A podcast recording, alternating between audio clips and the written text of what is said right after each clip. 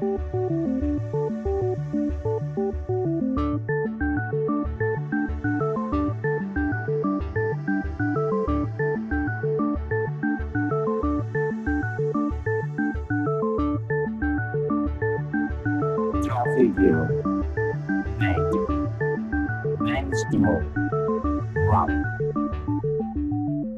Hola, ¿qué tal amigos y amigas del software libre? Sexta ocasión que nos encontramos, por tanto, la edición número 5 de Compilando Podcast. Recordad que contamos desde cero. Un nuevo encuentro a través de la red para conocer en el apartado Algo, alguien de este capítulo, Algo. Un proyecto que implica a multitud de personas de diversos países y que une cultura y pensamiento libres con herramientas libres para hacer algo tan hermoso como es la radio. Hoy hablaremos de radios libres. En la noticia, como cada edición de Compilando Podcast, intentaremos comentar la actualidad de GNU Linux y el software libre a través de una novedad destacada que haya aparecido sobre nuestra esfera de intereses y lo comentaremos en modo opinión. Sin duda, una noticia que recientemente ha llamado poderosamente la atención de todos los medios que se mueven alrededor de la tecnología en general es el nuevo movimiento de Microsoft en un, digamos que al menos Mm, curioso movimiento de acercamiento a Linux. Microsoft ha decidido ofrecer en su tienda de software a tres distros Linux, Ubuntu, OpenSUSE y Fedora, unido a la implementación que ya había hecho de la shell de nuestro sistema operativo favorito, además de la importante aportación que ya había hecho a la Linux Foundation, convirtiéndose en socio Platinum con voz y voto. Y hace 15 días hablamos de dos eventos en Linux, eh, como son Linux y Tapas en la ciudad de León de España y Open South Code en Málaga. En esta edición y ya pasados ambos eventos de forma exitosa, hablaremos con sus organizadores para hacer un somero resumen de cómo fueron. Y ya, con este código escrito, nos preparamos para ir de nuevo compilando podcast.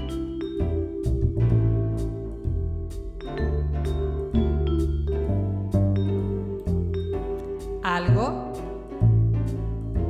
alguien.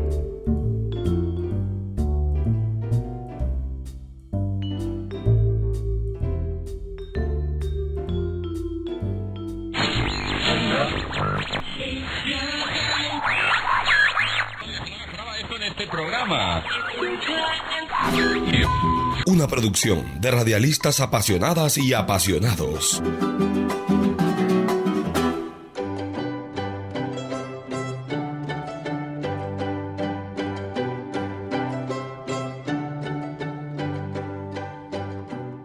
Hace ya más de tres años, radialistas apasionados y apasionadas acometen una aventura que hoy ve su reflejo en decenas de emisoras de radio repartidas principalmente por América Latina y el Caribe, que comparten conocimiento, cultura, producciones y herramientas libres unidas alrededor de un portal radioslibres.net, un proyecto de cultura y libertad con fuertes convicciones sociales y morales que ponen a disposición de las radios comunitarias de la región y de todas aquellas que quieran usarla un compendio de herramientas y ayudas que facilitan una migración hacia un pensamiento libre para producir contenidos libres con tecnología libre que ha cuajado también en la distribución GNU EtherTix, especialmente diseñada para emisoras de radio y construida con software libre. De todo este proyecto hablamos hoy en Compilando Podcast con quien es cabeza visible de este proyecto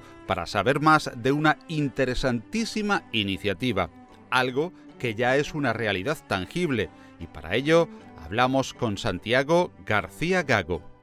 Hola, ¿qué tal Paco? Y todos los que están escuchando ahora compilando punto audio. Bueno, pues tenía hace muchísimo tiempo ganas de hablar eh, con, vosotros, eh, de hablar con Radios Libres, eh, puesto que es un, ejemplo de libertad en contenidos y por lo que atañe a este podcast de libertad en el uso de software para radio. Y qué mejor que nos explicaseis vosotros, tú como cabeza visible, responsable de esta iniciativa Radios Libres, ¿qué es Radios Libres? Pues Radios Libres nos definimos así como un portal que, bueno, debatimos y, trabajamos en, formación y capacitación en temas de tecnologías libres, no solamente software, sino también de cultura, de Internet libre, principalmente con, medios comunitarios, sobre todo con radios, por eso lo de radios libres. Eh, y bueno, nuestro trabajo principal se centra sobre todo con, con radios comunitarias de, América Latina y Caribe. Eso no quita que puntualmente y como se hace todo a través de Internet, pues también trabajemos con, eh, con, otras radios de otros lugares del mundo, pero bueno, las eh, que, que, más eh, cerca están de, de, radios libres pues son de acá de América Latina y, y del Caribe. Entendemos, eh, por tanto, que radios libres no solamente son radios cuya vía de canalización o de llegar a, al oyente es Internet, sino la radio clásica por ondas hercianas. Pues sí, principalmente, de hecho, la mayoría de radios eh, un poco que siguen el trabajo Radios Libres, que participamos que damos son radios comunitarias eh, y radios comunitarias que en, en, la mayoría de los casos transmiten por, por, FM. Algunas con licencia, otras alegales, no nos gusta el término ilegales porque en realidad son radios que están en países donde no hay una legislación que contemple los, los medios comunitarios, ¿no? por lo tanto a veces no, no tienen una licencia legal eso no quiere decir que, que, estén transmitiendo porque ilegalmente, porque la mayoría de estas radios además la legitima la comunidad en la que están, ¿no? Son radios comunitarias del altiplano de Bolivia, de, de la selva de Venezuela, es decir, un montón de medios comunitarios que siguen transmitiendo de, de forma tradicional, pero bueno, que están apostando también por, eh, eh, lo han hecho por muchísimas, muchísimos temas, han defendido muchos eh, bienes comunes, por ejemplo, pues la naturaleza, son radios que han estado cerca de, de las reivindicaciones de los mineros, de los sindicalistas, de las mujeres, de los ecologistas y ahora también están incorporando esta lucha por esos otros bienes comunes, los bienes comunes digitales, ¿no? el Internet, el software, el conocimiento y, bueno, se están apuntando a, a liberarse, ¿no? Eh, están haciendo ese trabajo de migrar primero sus conciencias y luego también pues, sus computadoras e incluso sus contenidos. Interesante la migración de, de, que hablas y en el orden en el que la expresas. Eh, primero conciencias y después computadoras eh, y contenidos. ¿De qué manera se liberan eh, y por qué en ese orden los pensamientos, softwares o computadoras y los contenidos? ¿De qué manera se trabaja en, radios libres para que se produzca esa liberación? Nosotros partimos de la idea de que todo lo que es el software libre, la cultura libre, no es, no es, una cuestión tecnológica, ¿no? no es una cuestión de elegir entre un software u otra, una distribución u otra, sino es un compromiso ético, un compromiso sobre todo político. Como decíamos antes, estas radios eh, son radios muy vinculadas a los movimientos sociales, a los movimientos ecologistas, son radios eh, con una identificación de unos valores políticos muy profundos eh, y sobre todo sociales y comunitarios, porque es ahí en esas comunidades donde han nacido, donde, se han gestado y por las que trabajan. Por lo tanto, entendemos que también eh, el, el, entender la tecnología como algo político eh, es importante y muchas radios, como decimos, están dando el paso y precisamente eh, esas radios lo primero que tienen que hacer antes de empezar a migrar las, las computadoras es entender eso, ¿no? entender que sí es importante el hecho de utilizar una red social u otra o el utilizar una distribución u otra. Si estamos luchando, por ejemplo, contra ciertos monopolios, y muchas radios lo hacen, supongamos el monopolio de Monsanto, eh, que está privando de tener semillas propias, semillas nativas eh, a muchas comunidades y como que se han identificado con, con, lo que es la soberanía tecnológica, podemos hacer una misma analogía con el tema de software. Nosotros decimos siempre que no podemos luchar contra ciertos monopolios, contra la M de Monsanto, eh, con la M de Microsoft, ¿no? Y muchas radios lo hacen. Entonces, eh, tenemos que empezar precisamente a, entender, y por eso esa migración primera de la cabeza, que no es una frase mía, es una frase de Javier Obregón, que es el desarrollador de Get, hablaremos un poquito, creo, más adelante de ella, la distribución con la que estamos eh, trabajando Javier siempre insiste en, eso, ¿no? En decir, bueno, lo primero que tenemos que entender es este punto, que estamos hablando de libertad, no estamos hablando de software, y luego, una vez que hemos entendido cómo eh, conseguir, cómo tener esa libertad a través de la tecnología, es cuando decidimos qué tipo de distribución podemos usar o incluso qué tipo de licencia podemos eh, incorporar para liberar las producciones de una radio, ¿no? Pues precisamente hablemos eh, de esa distribución eh, que vosotros eh, patrocináis principalmente y que alentáis en el uso de vuestras radios. Háblanos de Get. Pues Radios Libres eh, una breve, un poquito para atrás para, entender cómo, nace Get. Radios Libres nace hace unos tres años, bueno, porque ya en, en Radialistas, que, que, tiene ya 15 años, unos añitos más, veníamos haciendo producciones las veníamos eh, publicando con, o liberando con una licencia Creative Commons desde hace tiempo. Antes poníamos todos los derechos compartidos, luego ya cuando se empezaron a extender las Creative Commons empezamos a, usarlas y en un momento dado dijimos, bueno, el siguiente paso natural es migrar, que, que Radialista sea un territorio libre de, Windows y de cualquier otro tipo de software privativo. Eh, alrededor de 2010 empezamos a, liberar las computadoras de, de nuestros estudios, empezamos a trabajar en aquel tiempo con Ubuntu Studio y unos años después, pues alrededor del 2013, eh, dijimos, bueno, pues ahora, ¿por qué no tener un espacio en el que ayudemos a otras radios, al igual que lo hicimos nosotros, a migrar a software libre? Y ahí empezamos a buscar como algún otro movimiento que, que, trabajara en esto y encontramos que había, en aquel tiempo me acuerdo que las radios cuando migraban preguntaban, ¿hay un automatizador Utilizaba mucho, por cierto, un software español que no era libre, era gratuito, se llamaba Zara Radio. Y las radios preguntaban, ¿hay un Zara libre? Y no había un automatizador libre en aquel tiempo que uno dijera, bueno, pues mira, sí, había uno incipiente que era Rivendell, pero era ciertamente un poco complicado, no tenía la misma lógica de pautaje que, podía tener Zara Radio. Investigando encontramos un, software que se llama LibreTIC eh, de unos compas de una radio comunitaria de Argentina entonces, eh, hablamos con ellos, nos dijeron que justo ese programa estaba descontinuando, que el desarrollador no, pero que estaban trabajando en una distribución, una derivada de Debian, eh, que se llamaba GNU Ethertic, y que estaba trabajando en esa distribución todavía por la versión 2 o, 3. Y ahí contactamos precisamente con Javier Obregón.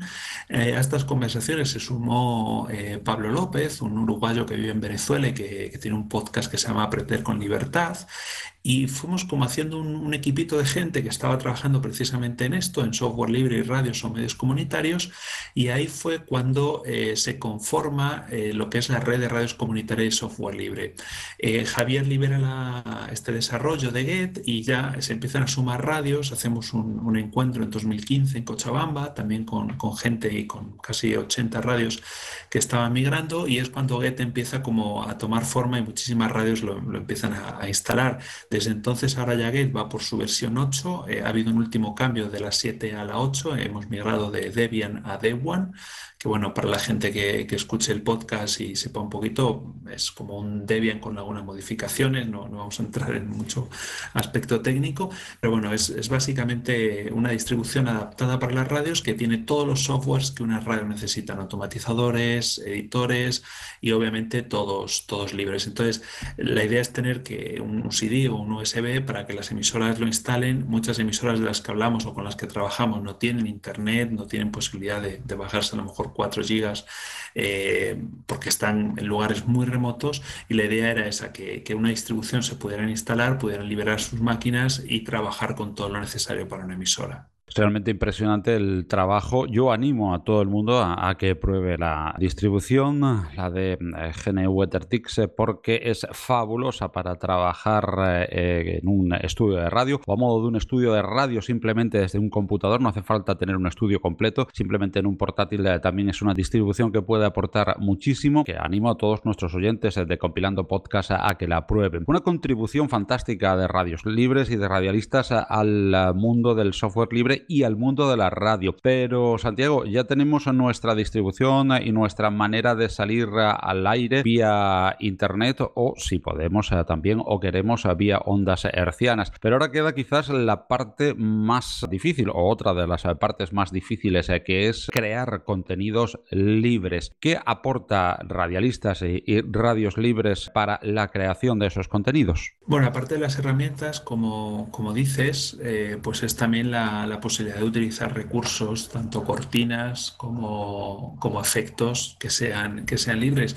Hay una sección en Radios Libres en la parte derecha donde recomendamos algunos recursos libres. Eh, hay páginas donde poder descargar videos, imágenes, por ejemplo, para ilustrar nuestros posts. Y también hay dos eh, secciones que son, pues, la verdad, una de las más, más visitadas, que es un compilado de páginas donde hay tanto efectos como cortinas o, sonidos, músicas con licencias Creative Commons para poderlas eh, bajar y poder editar precisamente eh, producciones libres. Y luego lo que también hemos hecho es algunos manuales precisamente para que las emisoras puedan publicar y puedan liberar sus producciones, porque uno de los requisitos, como seguro las personas que nos escuchan eh, conocen, es que si utilizamos recursos libres con licencias Creative Commons, la mayoría mm, nos dicen, pues bueno, usa esto, pero lo que tú construyas, tu obra derivada con este material, pues obviamente tienes que liberarla, liberarla así, ¿no? Entonces muchas radios ya lo están haciendo y lo están haciendo con editores porque, bueno, Get incorpora, como, como decías, es, un desarrollo eh, y estamos muy felices de que Javier siga ahí militantemente eh, haciendo esta distribución y manteniéndola e incorpora dos, dos, herramientas de edición fundamentales, Audacity, que es verdad, algunas emisoras nos decían, bueno, es que Audacity para algunas cosas, sobre todo para incluir efectos, reverberaciones, delays, se queda un poquito corta, pero tenemos eh, un, editor de audio muy potente que es Ardour, eh, que lleva por su versión 5, que hay muchísima gente que lo utiliza para componer música. Nosotros llevamos desde 2010 en Radialistas haciendo todas las producciones con Ardour y la verdad es que sobre todo desde la versión 4 no tiene nada que envidiar a editores privativos como Adobe Audition o incluso el mismísimo Pro Tools, ¿no? Eh, no lo digo yo, cualquier productor de, radio, sea online o, sea de radio tradicional o un productor musical lo puede descargar. Ojo, es un, software que es, es libre, pero no es gratuito. Entiendo que todo el mundo conoce la diferencia, pero bueno, es un software que nos dice, ok, la licencia es libre, por eso está eh, incorporado en una distribución como Get, pero solicitan al bajarlo que puedas eh, colaborar, aunque sea con, un euro, pero que vayas contribuyendo para que este desarrollo se, mantenga. Y es, como digo, para mí uno de los mejores editores de audio que hay ahora en el mercado y además libre y se puede utilizar tanto distribuciones GNU como también en, en Mac si es que alguien todavía usa distribuciones privativas. Me temo que desgraciadamente sí, pero será un camino que iremos eh, andando juntos. Precisamente hablabas ahora de un tema, Santiago, muy interesante eh, con respecto al software libre y su diferencia con el software gratuito y la gran confusión eh, que esto siempre genera por la ambigüedad de la frase en inglés y porque la mayoría del software libre se distribuye gratuitamente, pero sin embargo detrás hay personas, hay desarrolladores, hay organizaciones, hay Mm, como vosotros, asociaciones eh, que tienen eh, que vivir, que tienen que mantener servidores, eh, páginas, pues, páginas web, pagar a su tiempo dedicado al trabajo, al desarrollo, en fin, no se vive del aire, hay que pagar las facturas a final de mes y las personas que se dedican a trabajar en el software libre, la mayoría tienen que dedicarse de forma amateur, pero podría ser muchísimo más rentable en términos intelectuales para todos el que esas personas pudieran dedicar mucho más tiempo a tiempo completo y eh, en equipos muchos más eh, compactos. Todo esto no se va a conseguir sino con dinero. ¿De qué manera se financia y cómo obtenéis en radios libres los recursos necesarios eh, para seguir adelante con todos vuestros proyectos? Ahora hablaremos también de los proyectos de formación. Bueno, pues como bien decías, eso de, los amateur y altruistas, pues nosotros estamos un poco con una pata así, con otra pata apoyada. y una organización que se llama CAFO, una organización británica que viene apoyando radialistas desde 2001 aproximadamente. Eh, son proyectos muy pequeñitos, eso pues, nos permite más o menos mantener toda la infraestructura de servidores, porque aparte de radios libres y de radialistas, que es de los dos que estamos hablando, el proyecto tiene una tercera patita que es Radioteca, es un portal de intercambio de producciones de audio y hay casi 50.000 audios eh, en Radioteca hoy por hoy, producciones de temas de género, ecología, derechos humanos, que las radios usan para, para poner ahí, para compartir. Eh, todos los que se suben obviamente tienen también licencias eh, libres para que cualquier emisora luego lo pueda retransmitir. Entonces, eh, como te puedes hacer idea, había un programa de usted sobre el tema de servidores, se nos va más casi de, del 30-40% de, de recursos en servidores y eso que además tenemos precios solidarios porque trabajamos con una organización que se llama Código Sur, que es una organización que bueno, brinda servicios de tecnologías web, de seguridad digital a organizaciones y movimientos sociales de América Latina y bueno, como que nos hacen un, importantísimo descuento y son socios en todos los proyectos que, que tenemos a nivel digital, ¿no? Pero vamos, eso nos come la mayoría del presupuesto y nos queda pues como para un tercio aproximadamente de, de tiempo, que es el que tenemos cubierto para hacer estas cosas.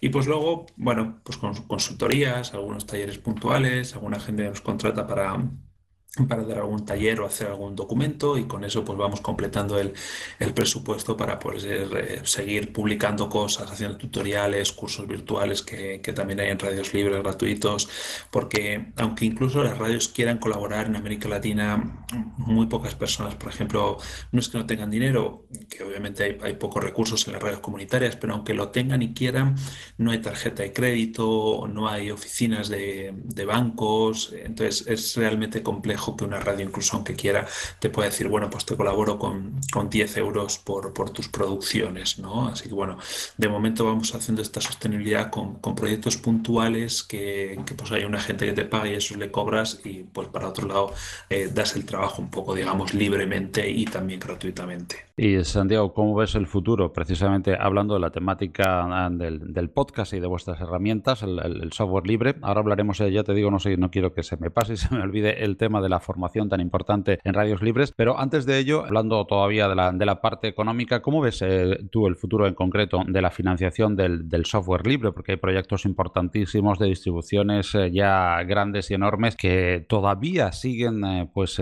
viviendo prácticamente de dos facetas eh, Las eh, contribuciones particulares vía donativo y, bueno, de formación, la auditoría, en fin, prácticamente de servicios que, que, están rentando poquito y que vemos como poco a poco distribuciones más pequeñas caen en día a día y proyectos tienen que ir cerrando por falta de distribución. ¿Cómo ves el futuro de la financiación de todo el software libre y por ende de todas las producciones libres? Bueno, buena pregunta.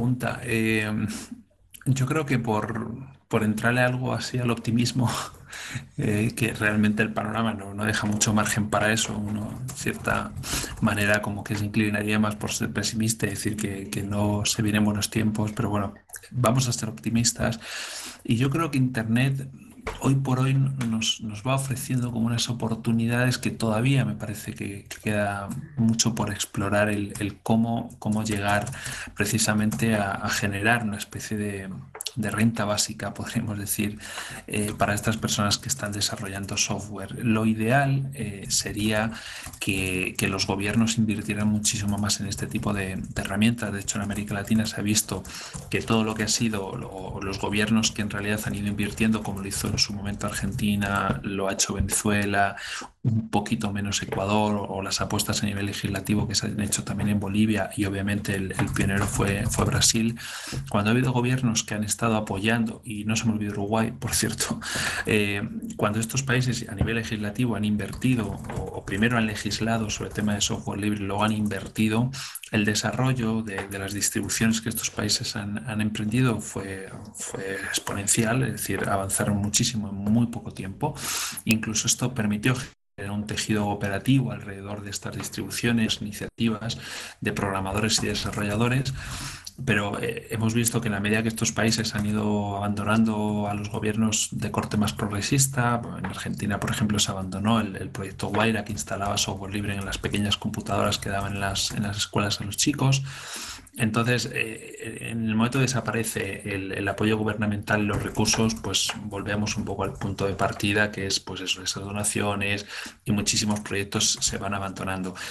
Yo creo que no podemos hoy por hoy, desgraciadamente, confiar precisamente en ese apoyo estatal eh, porque no hay ningún interés en los gobiernos y porque competir con el lobby que hacen las empresas privativas, principalmente Microsoft, es eh, imposible. Ofrecen muchísimo dinero a los gobiernos para que precisamente usen sus productos y empecemos a generar una adicción incluso en los estudiantes de ese tipo de herramientas privativas que luego, obviamente, eso se refleja en los consumos que harán cuando, cuando sean grandes. Entonces yo sí creo que tenemos que ir como explorando de alguna manera ¿De qué forma podemos utilizar, eh, no sé si a través de monedas o de criptomonedas tipo bitcoins? Eh, no, tengo la respuesta, pero me parece que, sí que Internet nos ofrece o nos va a ofrecer como un modelo retributivo de decir, bueno, ok, yo no pago por esta retribución dinero, pero sí me comprometo a hacer una pequeña traducción o me comprometo a publicar una foto mía en Wikipedia que empecemos a incorporar ese hábito de pagar de alguna forma, aunque no sea solo con dinero, quitemos la palabra pagar, de contribuir de la gente que se baja un software libre de alguna manera. Y me parece que puede ser la buena forma de, eliminar esa ambigüedad de la que hablabas antes entre lo libre y lo gratuito. Ok, esto es libre, pero eh, contribuye con algo. Ah, no tienes dinero, no tienes tarjeta de crédito. Bueno, ¿De qué forma puedes contribuir? Te damos ciertas opciones. Traduce esta parte, busca un bug, em, contribuye con Wikipedia haciendo una traducción de este tema. Algo, algo que a la gente le genere una obligación de sentirse parte de una comunidad. Y cuando yo me siento parte de una, de una comunidad, contribuyo con ella, la cuido e intento que no desaparezca. Evidentemente, algo nos planteamos todos, ah, hay que hacer.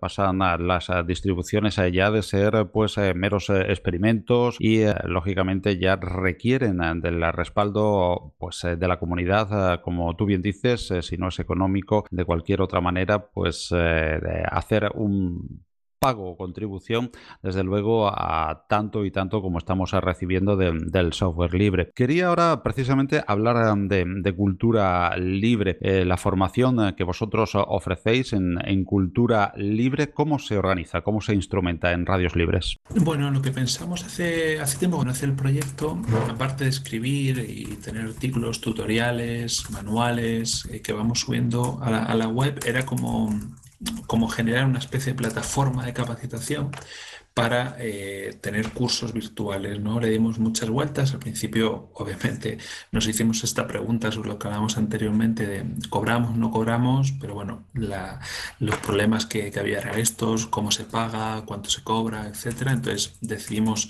hacerlos tanto libres como, como gratuitos.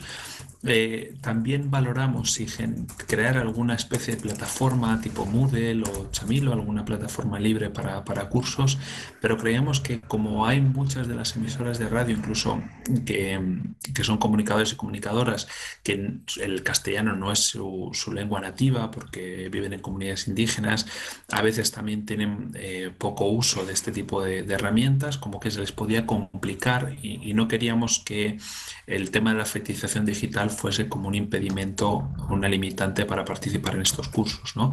Entonces, intentamos hacerlo lo más sencillo posible y lo que hacemos es que cada dos, tres meses eh, sacamos un curso, la gente rellena un, breve formulario para darnos sus datos y tener un poco la idea de, qué países son, por qué quieren hacer el, curso.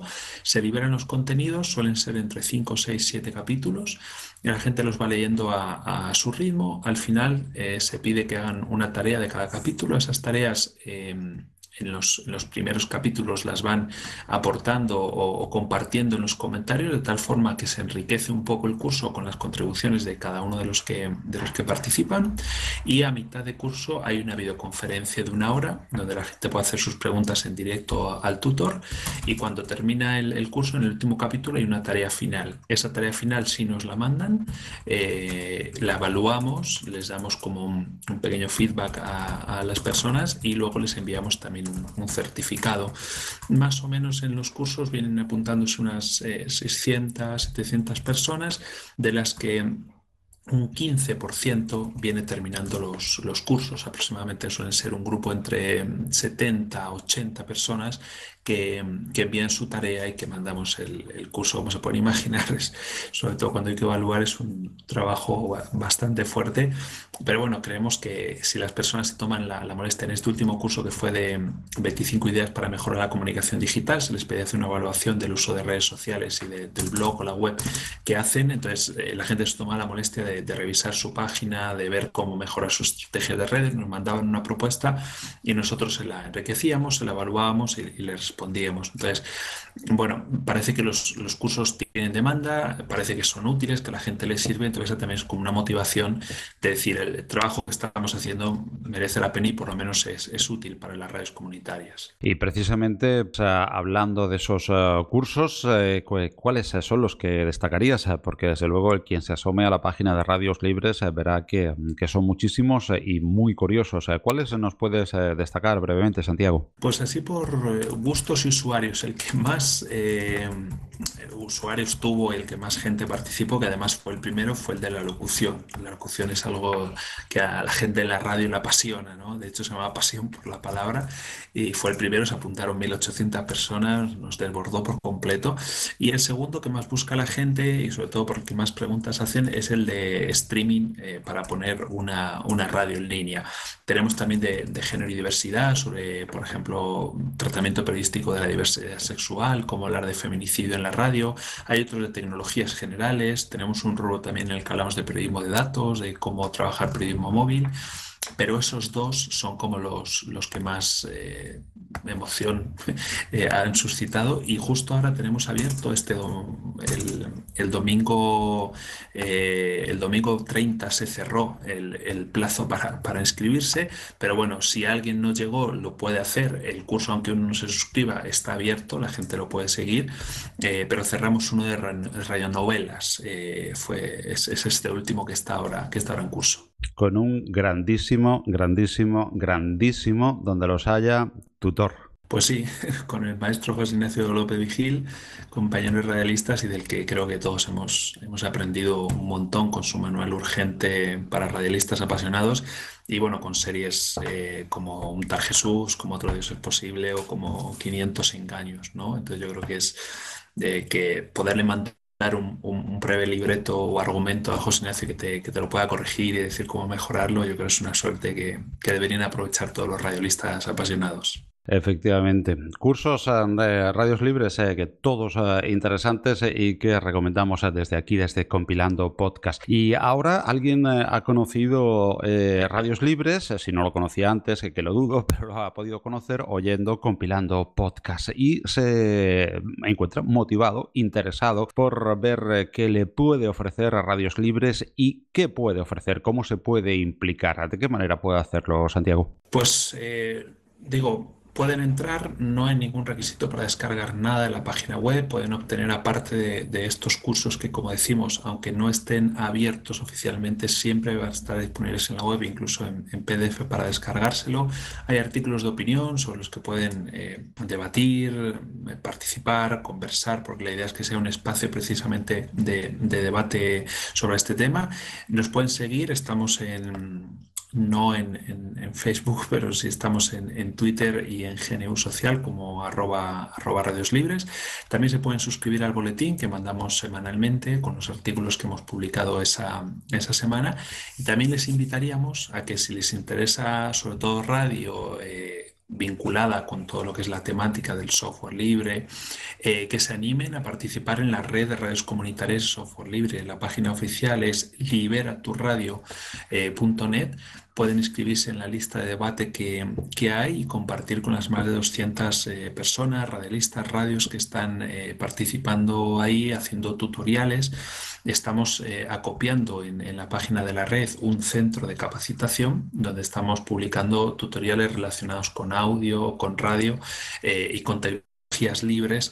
Entonces, si tienen incluso materiales de este tipo, pues que nos los hagan llegar para poderlos compartir desde ahí y, bueno, seguir contribuyendo a esta migración de, cabezas y también a la migración de, computadoras. Muy bien, eh, Santiago García Gago, cabeza visible eh, del eh, proyecto Radios Libres, con el que hemos tenido el inmenso placer y el honor um, de contactar hoy en este nuevo capítulo de Compilando Podcast. Ánimo, Santiago, en esa labor y no dudes en que volveremos a darte la lata a contactar contigo para que nos sigas contando los proyectos que radialistas y radios libres nos tienen que ofrecer después de lo tanto que ya nos ofrecen. Santiago, muchísimas gracias, un honor, un placer y hasta, no digo hasta siempre, digo hasta la próxima que será pronto. Gracias a ti, Paco, y a todos los que escuchan compilando audio, compilando podcast, la página es compilando.audio. Eh, y nada, eh, quedamos en deuda. Eh, también queremos que nos visiten ustedes y que nos cuenten desde Radios Libres para dar a conocer su, su podcast a todas las radios liberadas en América Latina. Así que un abrazo fuerte y un abrazo libre.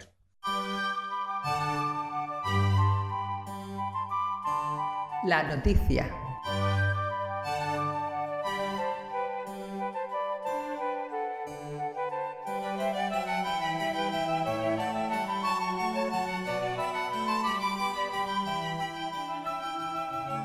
Y parece que últimamente Microsoft no se cansa de darnos sorpresas en sus relaciones con GNU Linux. Atrás quedaron los tiempos en que el software libre era tildado de cáncer o de software vírico por sus dirigentes, con el mismísimo Bill Gates en esta onda.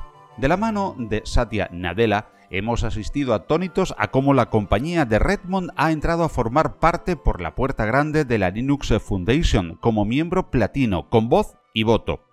Hemos visto cómo la shell de Linux era ofrecida en Windows y dando un paso más allá se afina un sistema llamado subsistema Linux en Windows. En esta espiral de acercamiento entre las dos plataformas, empujada desde el lado de las ventanas, esta misma semana nos enteramos de que desde el principal encuentro de desarrolladores de Windows se anuncia que Ubuntu estará disponible en la mismísima tienda de aplicaciones de Windows 10 y aún no hemos cerrado la boca ni salido de nuestro asombro cuando comentan que no solo Ubuntu, sino que también está muy avanzado el que se pueda ofrecer SUSE u OpenSUSE y Fedora.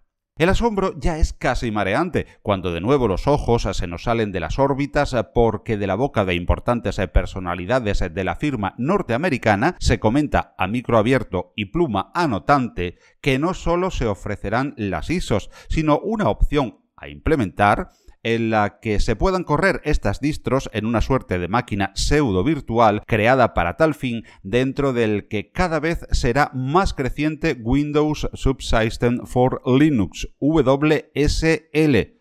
No olviden por favor estas siglas. ¿Es esto gratuito? ¿Es eh, simplemente una forma de ser cool que Nadella quiere implantar frente a anteriores modus operandi? ¿Cómo afecta esto a GNU Linux? ¿Es bueno o es malo? Bueno, supongo yo que es muy complicado saber qué es bueno o malo, así en términos absolutos en todos los aspectos de la vida. Y hasta dónde lleva este movimiento de Microsoft también es muy difícil de vaticinar con los datos eh, que de momento se han anunciado y sin dejar correr un poco el tiempo e intuyendo, como parece, que las sorpresas no van a parar aquí y que esto no ha hecho más que empezar. Pero bien, podemos ya aventurar, pensar, conjeturar y opinar, que siempre, dentro de un orden, es un buen ejercicio. Windows está en retroceso. ¿Qué? dirán los amables oyentes. El de compilando podcast no lee las últimas noticias, concluirán. Bueno, eh, trataré de explicarme. A pesar de que Windows mantiene un papel preponderante en el escritorio y que parece haber mantenido a raya el auge de Apple, que era el único que le perseguía aún de lejos, Windows se usa menos. Y es que, aunque haya mantenido su porcentaje y roto la tendencia de baja en términos porcentuales, lo ha hecho precisamente en eso, en términos porcentuales.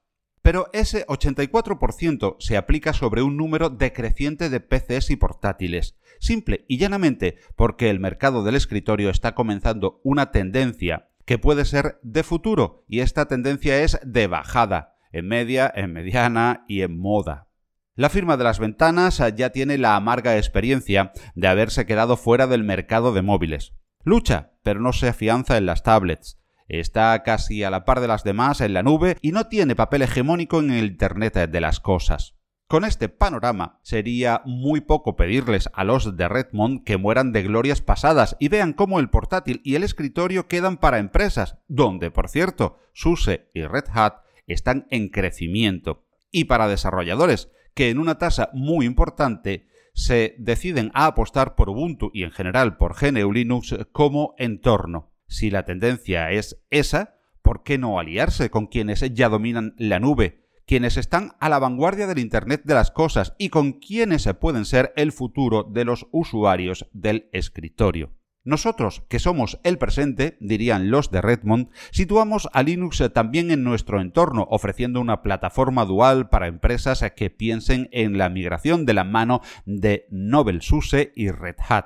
Y además podemos copar el escritorio destinado al desarrollo, con herramientas propias y todas esas potentes y queridas por los escritores de código y que ofrecen entornos del pingüino. En fin, Cerremos la boca y situemos de nuevo nuestros ojos en sus órbitas y preparémonos eh, para más sorpresas que sin lugar a dudas este amor de conveniencia entre Windows y Tax nos va a deparar en próximas fechas. A ello estaremos atentos aquí para contártelo en Compilando Podcast.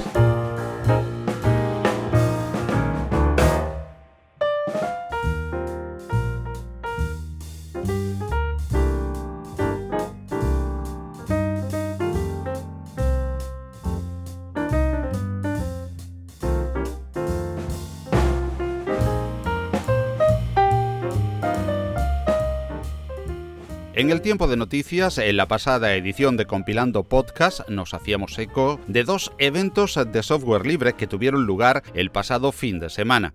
El León de España se celebró con gran ambiente de público, exquisito gusto gourmet y muy buen nivel en las ponencias Linux y Tapas, en su cuarta edición. Juan Carlos eh, Pragmar, como principal organizador de este evento, nos lo resume para Compilando Podcast. En todos los aspectos fue excepcional. En el tapeo yo creo que, la gente tuvo una actitud muy abierta, eh, nos conocimos, charlamos de todo tipo de temas, lo pasamos muy bien durante todo el día. Y las ponencias, bueno, pues las cuatro personas eh, pues, pues dieron unas ponencias excepcionales que creo que encandilaron al público. Eh, hubo bastante participación, hubo bastante participación. Recibimos, eh, eh, pues charlando luego, mientras tomábamos algo, pues, pues a mí mismo me comunicaron, me comunicaba la gente lo que habían disfrutado, lo que les había llamado la atención, tal ponencia, la otra ponencia, o sea, en ese sentido también muy agradecidos con los ponentes y muy contentos por cómo se llevó a cabo. Bueno, pues luego ya te digo, entre conversaciones más o menos linuxeras, pues se fue desarrollando todo hasta la fiesta final donde estuvimos ya charlando, escuchando música, tomando algo eh, y pues ahí cada uno hasta, hasta lo que le aguantó el cuerpo, que yo personalmente no fui el, el último, o sea que que quedó la gente, bueno, pues, pues fíjate, empezamos a las doce y media y sin parar, eh, pues estuvimos hasta las... Yo, bueno, cuando marché pues eran como las 2 de la mañana. O sea que creo que, que viéndolo ahora ya todo pasado, contentísimo de, yo personalmente, de, de cómo se desarrolló, porque lo pasamos todo muy bien y fue una jornada donde encontramos gente con intereses similares y con visiones similares y con visiones complementarias de las nuestras se crean amistades, también pues incluso otro tipo de acciones más profesionales, eh, como un punto de encuentro, o sea, tener un punto de encuentro donde pues, pues disfrutamos mucho de, la parte del software y disfrutamos mucho de la parte pues eh, vivencial, gastronómica y humana. El mismo fin de semana, del 5-6 eh, de mayo, tenía lugar más al sur, en Málaga, la segunda edición de Open South Code, con gran éxito de asistencia y un gran nivel en cada una de las más de 40 ponencias. Nos lo cuenta David Sedeño, cabeza visible de la organización de este evento. Bueno, pues esta edición, esta segunda edición, estamos bastante contentos con el crecimiento que, ha tenido, tanto la asistencia de, público y, también, bueno, la parte que nos toca de la organización, pues todo salió más, todo salió sobre ruedas desde nuestro punto de, vista. Cosas nuevas que habíamos, que hemos puesto en funcionamiento este año, como las mesas informativas o, bueno, la comida que, por suerte hizo un día genial. Estuvimos disfrutando allí ese tiempo de de, compartir todo, todo el mundo las charlas, ¿no? Más o menos alrededor de 200 y pico participantes, con lo que yo creo que doblamos, más del doble de, asistencia con respecto a la, primera edición. También comentar que este año también hicimos los, los meetups de los grupos el viernes por la tarde y tuvieron bastante éxito, bastante afluencia de, gente y la verdad que estuvieron bastante animados y muy bien. Estamos recopilando durante esta semana las ponencias y las estamos colgando en, GitHub. Eh, cuando las tengamos todas, pues, pues haremos los anuncios en el blog. También eh, tenemos previsto hacer el, el, post de, resumen cuando tengamos todas las, todas las ponencias. Ya lo anunciaremos en nuestros medios, en Twitter sobre todo. Y, y desde Compilando Podcast animamos a todos los organizadores de estos y otros eventos, siempre duros y difíciles de llevar a cabo, tanto logística como económicamente.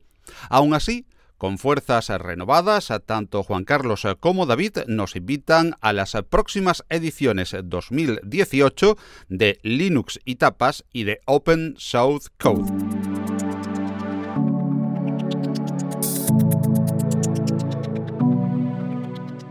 Ilusionado para preparar el año que viene, pues algo que sea como mínimo, que deje un gusto como, como el que ha dejado este año. Esa es en principio nuestra intención. Con todo esto que digo, espero animar a todo el mundo a que participéis y a que, ya que estéis con nosotros, pues, pues en, el, en el evento del año que viene, por supuesto.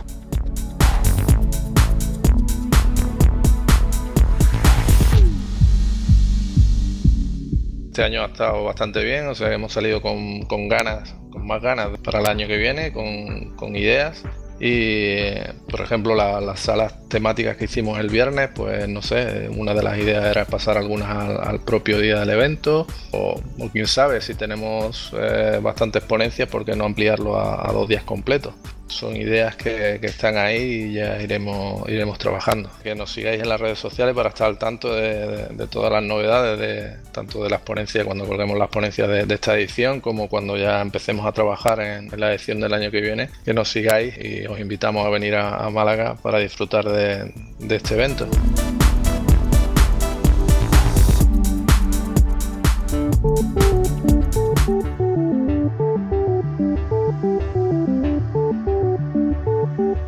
Y hasta aquí esta nueva edición de Compilando Podcast. Esperamos eh, que hayas eh, pasado un rato agradable en nuestra compañía y si quieres eh, colaborar con nosotros y que más personas puedan conocer estos contenidos, puedes hacerlo suscribiéndote al podcast a través de los canales habituales y comentando tu parecer sobre el podcast en general o en alguno de los temas en particular. Suscríbete u opina a través del principal canal del programa, nuestra web, compilando.audio en iBox, Spreaker o en el canal de YouTube donde subimos los audios por si te es más fácil ese formato.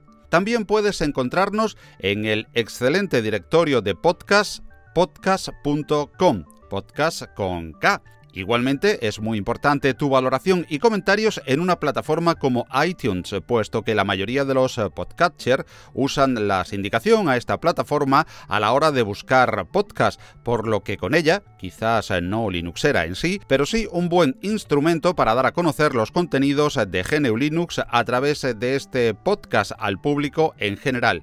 Te esperamos pues en iTunes también y agradecemos tu valoración. Puedes eh, contarnos lo que desees eh, sobre el podcast o GNU Linux igualmente a través eh, del correo del programa compilandopodcast.gmail.com, en Twitter como arroba compilandpodcast y en Mastodon como arroba Paco Estrada. Contacta también con nosotros en la página de contacto de nuestro sitio web compilando.audio. todo el contenido de este espacio se licencia como Creative Commons, la misma licencia que rige para la música que aquí oyes y que está servida de los magníficos sitios musopen.org e incompetence.com bajo la producción de Kevin MacLeod. Empezamos ya a preparar nuevos contenidos para ti y ofrecértelos en la próxima edición de Compilando Podcast. Muchas gracias por tu atención y hasta nuestro nuevo encuentro en la red. Disfrutad de mucho y buen software libre, que lo hay. Hasta luego.